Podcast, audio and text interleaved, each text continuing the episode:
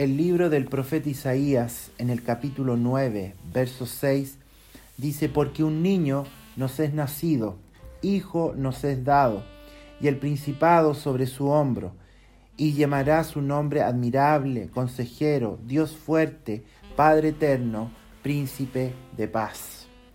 Esta profecía ya había sido anunciada por los profetas Isaías, Zacarías, Jeremías, Oseas y Ezequiel. Se le llamaría admirable, consejero, Dios fuerte, Padre eterno, príncipe de paz, aquel que restauraría el reino de Dios.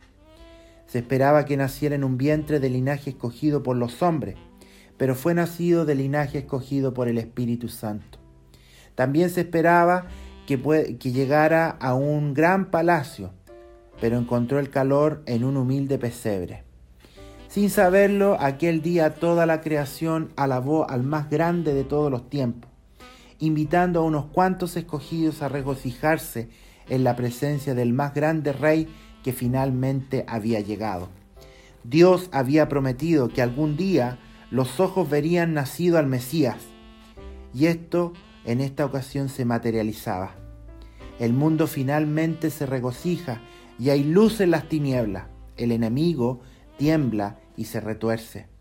Este es el día en el que ha nacido aquel que recuperará a la humanidad, aquel que ha descendido de su trono para librar la más grande batalla. Jesús es su nombre y es el único con poder para salvar al mundo. Dios ha dado a su Hijo, Cristo, el unigénito, para rescatar al pueblo de las tinieblas. La creación entera anhelaba su llegada. La humanidad ha estado perdida y atada a la perversidad.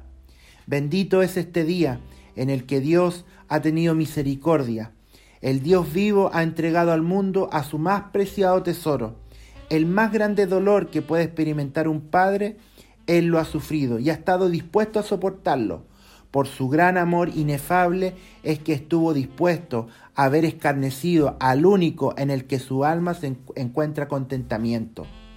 Dios ha sido fiel a su promesa, enviando a su Hijo Jesucristo a la tierra para recuperar a la humanidad que se había perdido. En esta Navidad deberíamos celebrar que un día la humanidad recibió la más grande misericordia, acoger al mismísimo Dios encarnado en la tierra, para salvar a las almas perdidas. Aunque muchas personas y muchos expertos en la materia dicen que Jesús no nació en diciembre, nosotros este diciembre celebraremos su llegada. Recordaremos que la Navidad es el nacimiento de amor y esperanza en un mundo de tinieblas y no la época en que estamos llenos de regalos o que hacemos notoria nuestra prosperidad o también nuestra carencia económica. Esta es una época en la que recordaremos que por el más grande héroe hemos sido rescatados. La Navidad celebra que hemos recibido la libertad por la llegada de Jesús, que vino a salvarnos y que vino a rescatarnos de la condenación.